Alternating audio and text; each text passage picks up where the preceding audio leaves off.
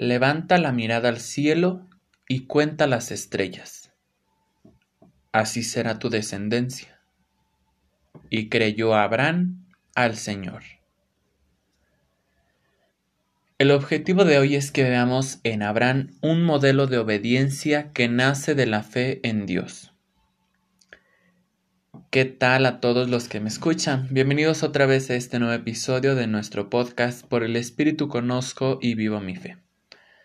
Seguramente ustedes conocen y tratan con personas que quieren mucho y en las cuales confían. ¿Pueden recordar el nombre de algunas de esas personas? ¿Qué hacen esas personas para que ustedes confíen en ellas?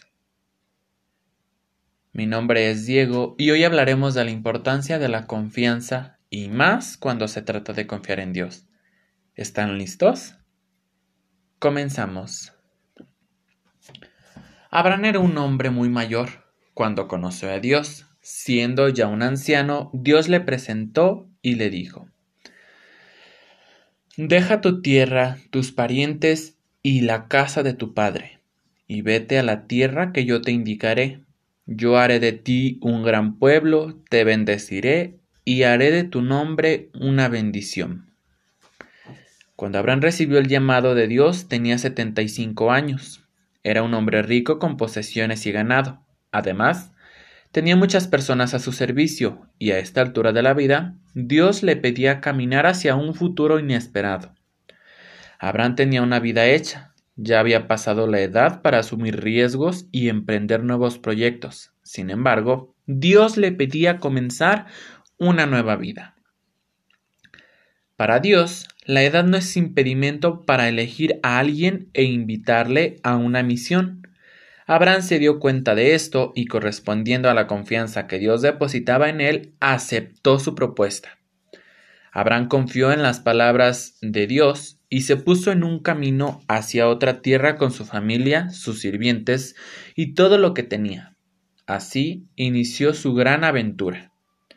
Entre las promesas que Dios había hecho a Abraham, había una en particular que parecía prácticamente imposible. Dios le prometió que sería padre de un gran pueblo. Pero resulta que Abraham no tenía hijos. Eso sin considerar su edad y que su esposa era estéril. Todo parecía indicar que no había motivos para que la promesa de Dios pudiera realizarse. Sin embargo, para el Dios de Abraham nada era imposible. Por su parte, Abraham confiaba firmemente en sus palabras y permanecía fiel haciendo todo lo que él le pedía. Pasaba el tiempo y Abraham no entendía cómo ocurría la paternidad que Dios le había prometido. Un día hablando con él, le expresó su inquietud por no tener hijos propios y Dios le respondió Tu heredero será un hijo que tú engendrarás Levanta la mirada al cielo y cuenta las estrellas. Si puedes, así de grande será tu descendencia. ¿Qué les parecen estas palabras? ¿Qué creen que pensaría Abraham al escucharlas siendo anciano y con su esposa estéril? ¿Cómo creen que Dios cumpliría su promesa? Dice la Sagrada Escritura que Abraham creyó en Dios y él se lo tomó en cuenta, y después de mucho tiempo cuando tenía la edad de cien años, Sara, su esposa, finalmente engendró un hijo. Así, el hijo de la promesa llegó al mundo. El niño recibió el nombre de Isaac, que quiere decir Dios sonríe. ¿Se imaginan el gozo de Abraham al ver cumplida la promesa de Dios? Durante años había confiado en las palabras de Dios a pesar de las situaciones que parecían estar en contra, pues él estaba plenamente convencido de que Dios tiene poder para cumplir lo que promete. Por su parte, Dios recompensó su fe cumpliendo las promesas que le había hecho. Hubo muchas situaciones en las que Abraham mostró su fe en Dios, pero la gran prueba llegaría cuando años más tarde Dios le pediría en sacrificio a su hijo Isaac. A pesar del gran dolor que esta petición le provocaba y de los años que había tenido que esperar para ver nacer a su hijo, para Abraham la obediencia a Dios estaba por encima de todo. Dios observó su fe inquebrantable, que lo hacía capaz de entregar a su propio hijo y le evitó semejante dolor, impidiendo el sacrificio y expresando la siguiente bendición. Juro por mí mismo que por haber hecho esto y no haberme negado a tu único Hijo, te colmaré de bendiciones y multiplicaré inmensamente tu descendencia. ¿Qué les parece esta experiencia? Impresionante, ¿verdad?